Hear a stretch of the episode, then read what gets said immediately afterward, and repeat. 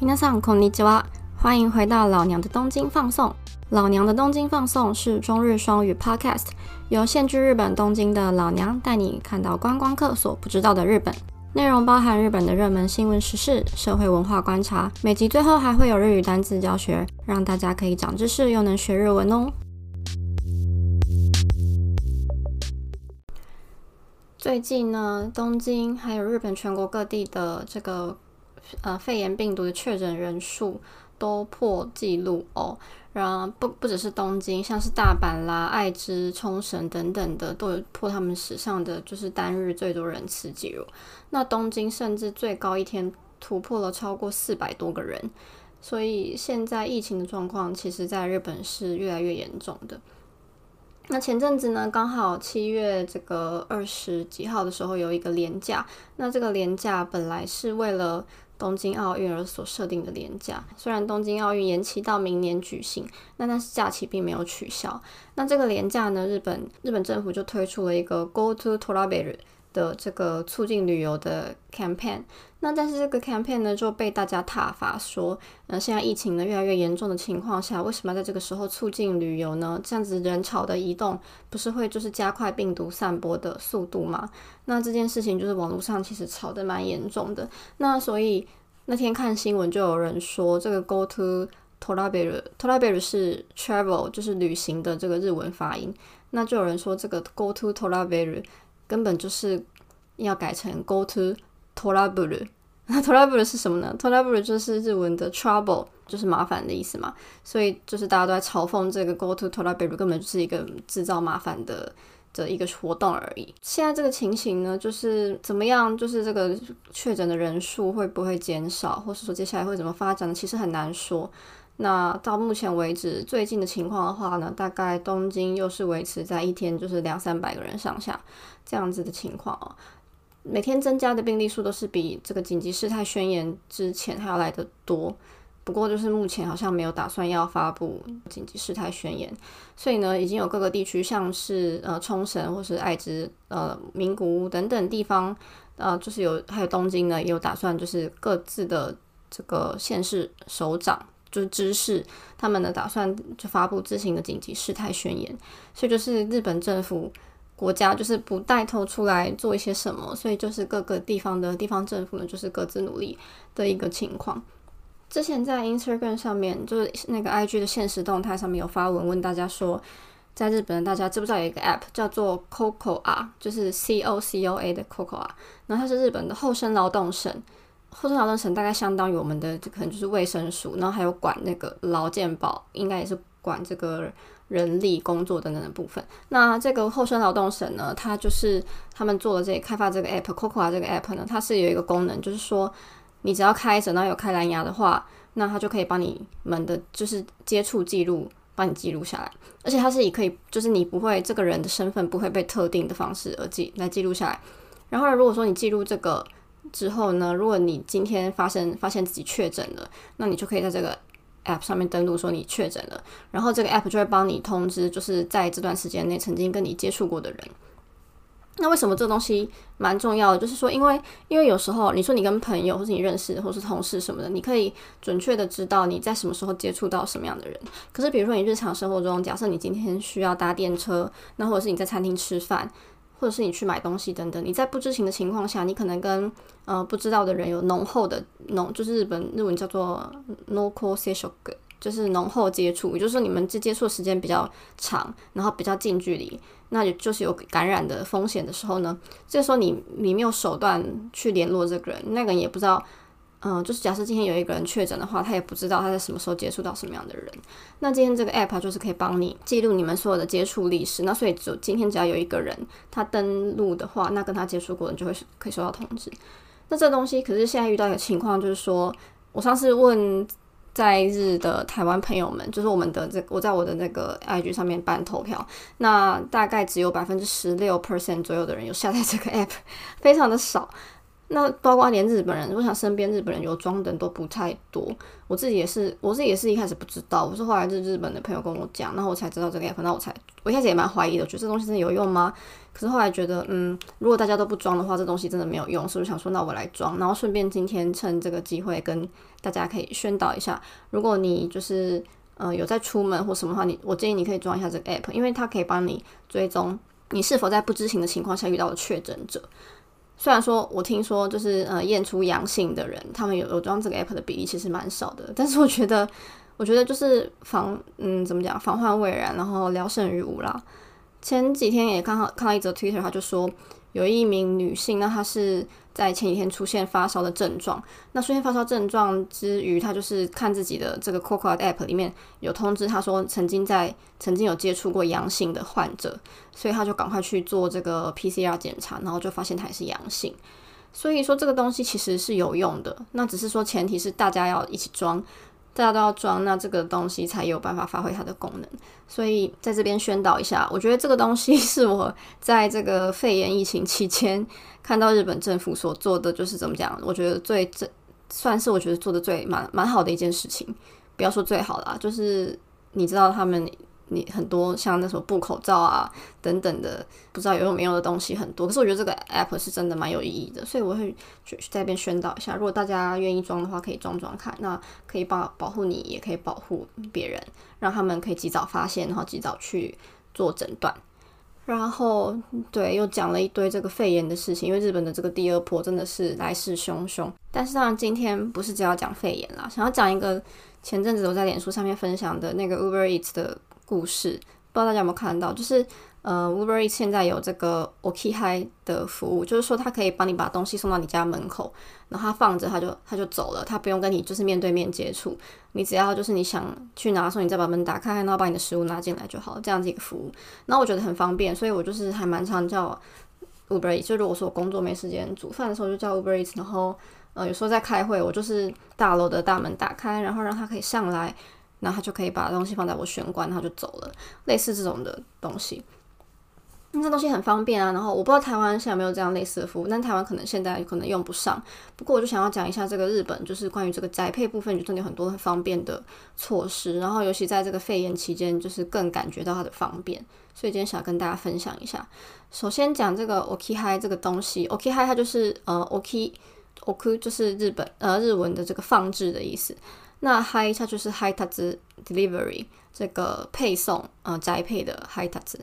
那 OK Hi 这个东西呢，其实它从很久以前，其实在美国，它从应该是从美国过，嗯，也不能算从美国来，只说在美国的亚马逊是非常流行，是个主流。那就是说，他们可以把东西放在，比如说，呃，放在你自家的车库，或者放在你玄关门口，甚至可以放在你脚踏车篮子里面，然后放了它就走了。这东西最大的重点是，它不需要你的签收。一般我们的宅配是需要就是取货人呃收货的人签收，那所以你就会一个面对面的接触，而且会花一些时间。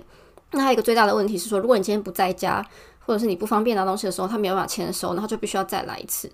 那再来一次的话，其实这个人力成本是非常高的。所以说，这个 OK 还对他们对这个送货送货这一方来说呢，OK 还对他们的的那个好处是很多的。那其实对我们收货这边的人也是一样，因为我们我们不用就说一定要在家才可以领到包裹。然后也不用说，呃，一定比如说我要现在闲着，手上手上空着，我我才可以去拿包裹，我就是让它放在那边就好了。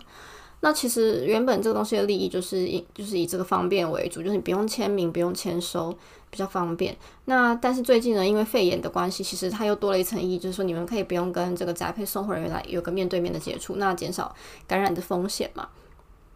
那其实这个东西呢，我就蛮好奇去查一下它的历史。那这个历史，我查到一篇文章，这个文章我将会放在我会放在这个 podcast 简介里面，你们可以去看。那他就写说，其实这个 OK Hi 在很久很久以前就已经有了。其实，在一八八零年代，这个 OK Hi 就已经出现了。大家猜猜看是送什么东西的 OK Hi？？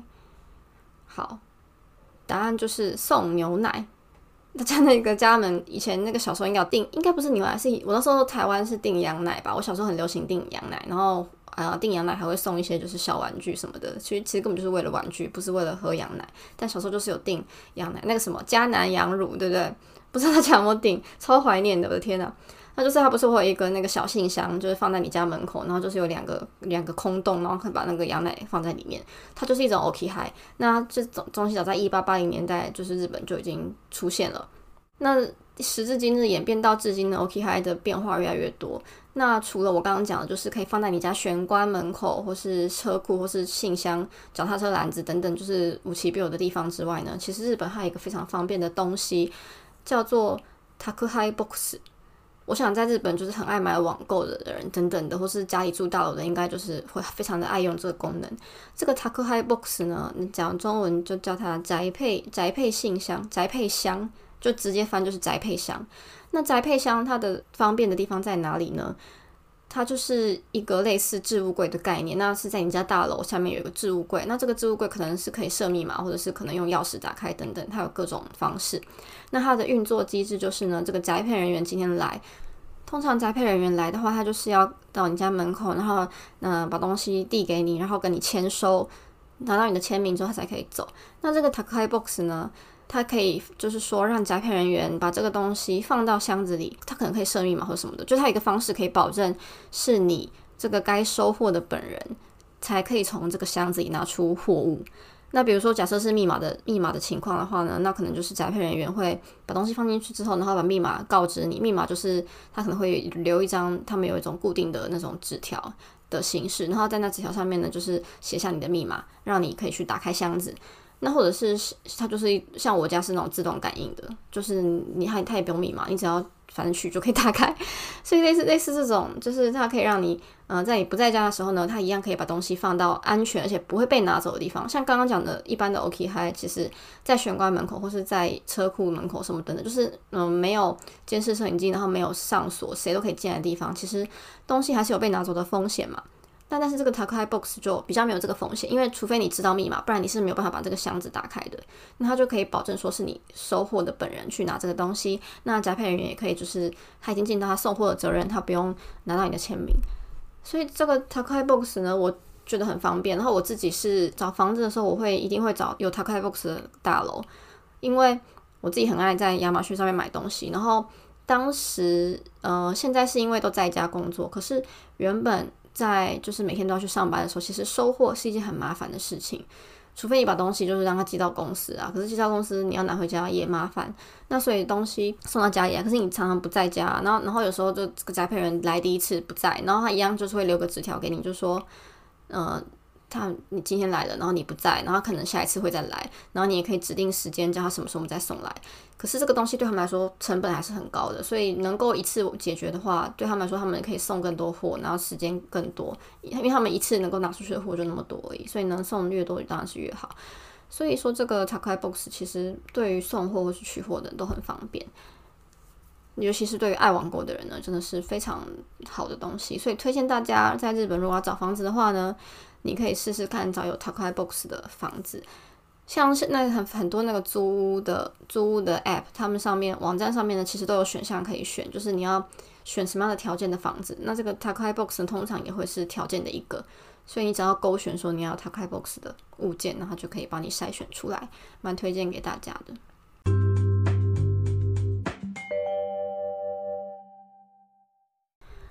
那今天想要来回答一下听众的问题。首先，第一个问题，最近东京新增感染人数每天都在破纪录，会觉得害怕吗？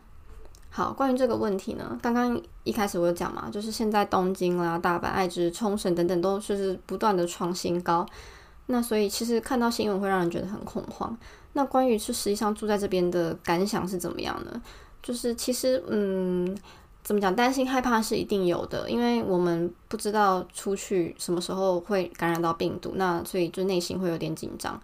那甚至说，像我现在可能没有症状，可说不定我自己身上也有病毒也不知情，所以这是令人心理压力比较大的因素。就是比如说，你想要跟朋友见面，可是你又会觉得说你身上说不定有带着病毒，所以你不敢随便跟人家见面。所以我觉得这个地方是比较难为的地方。那要说害怕吗？嗯。就是那会比较谨慎，就说出门戴口罩，然后回家立刻洗手，然后嗯酒精消毒就一定做好，会比较谨慎一点。可是也是害怕倒不至于，因为说真的，就生活还是要过。你还是要出去买东西吃，你还是偶尔去超市采买。那就算你可以把所有东西都叫到你家来送你家，可是你在家闷久了，真的会闷出病来，甚至你还是会想要出去走走、散散步什么的。所以生活还是要过。那如何在这个生活当中保持一个就是嗯，不要有过多无谓的接触，然后保持你身心灵健康的状态？我觉得这是一个蛮大的课题。对啊，我想。但同样在东京或是在日本各地工作的大家，就是共勉之，大家一起度过这个难关吧。然后顺便讲一下刚刚宣导的 App，请大家一定要装，因为可能可以救你一命也不一定。好啦，那么第二个问题，第二个问题他问说，现在这种时候会推荐大学生去日本吗？交换或工作之类的？哦，真的是一个大灾问的一个好问题。嗯，一般来说，我想问这个问题问出去的话，大概会得到的答案都是千万这个时候不要来，或者是嗯不要拿生命开玩笑什么的。我想在脸书社团上等等都会遇到这样子的回答。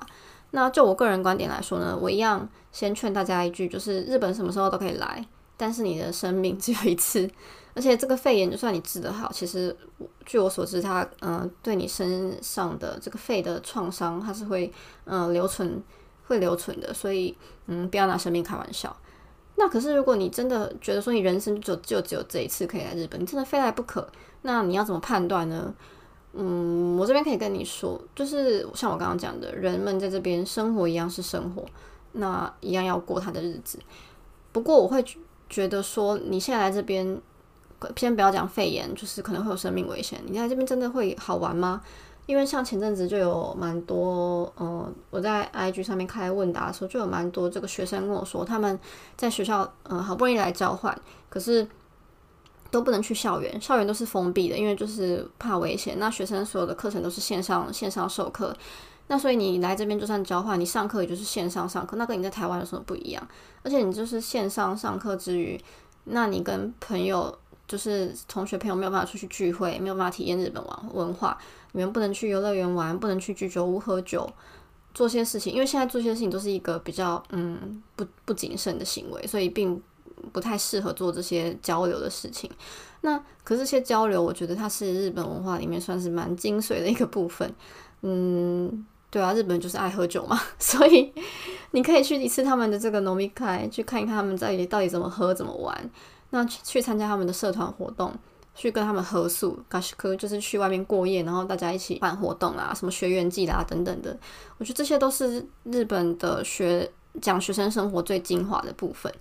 那所以我会觉得说，你现在来，其实你可以来啊，可是来了就很无聊。我觉得，嗯，如果你说你要只来一次的话，那我会觉得不是现在，我觉得会有更好的时机。那至于工作，如果说工作的话，我是觉得没有什么差啦，因为工作就是嗯工作。工作就是这样子，所以你可能工作的场所会受到限制，但是工作的内容会不会受到限制，就是要看你的你是什么样的行业，对啊，所以我会觉得说，嗯，你人生还那么长，你不一定要急着现在来吧。我觉得在你可以好好的享受日本生活的时候再来会比较好，这是我个人的看法啦。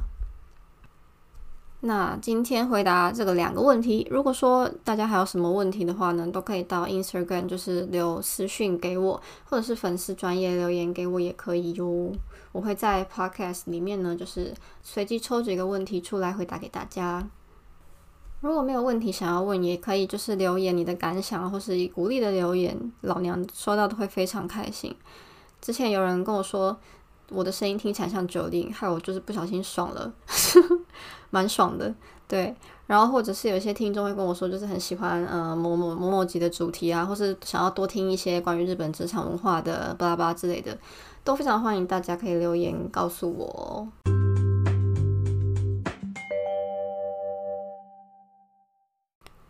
最后又到了我们的日文教学时间，那今天的单字呢？我想聪明的你应该已经猜到了。首先，第一个就是我前面有介绍的这个 “oki hi”，就是放在你家门口的宅配。那 “oki hi” 的这个中文要叫做什么啊？不晓得中文叫做什么，所以这个 “oki hi” 的日文就是 “oki hi”，“oki hi”。好，我好像在讲废话。然后下一个呢，再介绍一个也是跟这个宅配有关的相关的单字。就是刚刚讲的宅配的那个置物柜宅配箱。那这个宅配箱的日文叫做 takuhai box，takuhai box。那这个字是由两个字组成的，第一个字就是 takuhai，就是宅配的意思。那个字就是呃汉字就是宅配，那它念作 takuhai。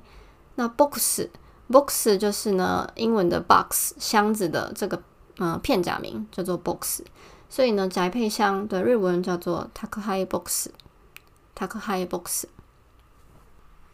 最后再讲一个 Uber Eats 的日文发音要怎么讲？那其实就是把它的英文发音把它发作呃片假名的发音呢，就叫做 Uber Eats，Uber Eats。那这个 Uber Eats，你要说你要叫 Uber Eats，你你就可以说 Uber Eats 哦，他那么这个句子呢应该蛮方便使用的，大家可以记下来。好，那么今天的节目就到这边啦。如果有什么问题或者是有什么感想的话呢，都欢迎留言给我。你可以在这个 podcast 的那个简介里面找到我的脸书“老娘才不是日本人”，或者是找到我的 IG。那如果你喜欢今天的节目的话，也不要忘记给我留一个五颗星的评论喽。感谢大家，我们下次再见喽，好蛋呢，拜拜。